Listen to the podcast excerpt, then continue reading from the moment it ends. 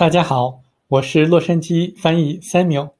今天我给大家讲一讲关于恐龙的灭绝的事实。《海华园》这本书它并没有直接讲恐龙是如何灭绝的，但是我今天想给大家分享一下我从 Tom Chaco 的网站上获取的一些信息。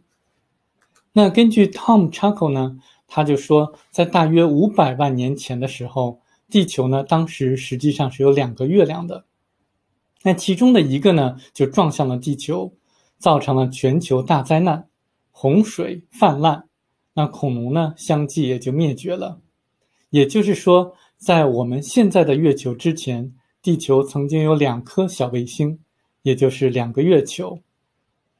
那这个观点呢，跟目前科学主流的一些观点不太一样。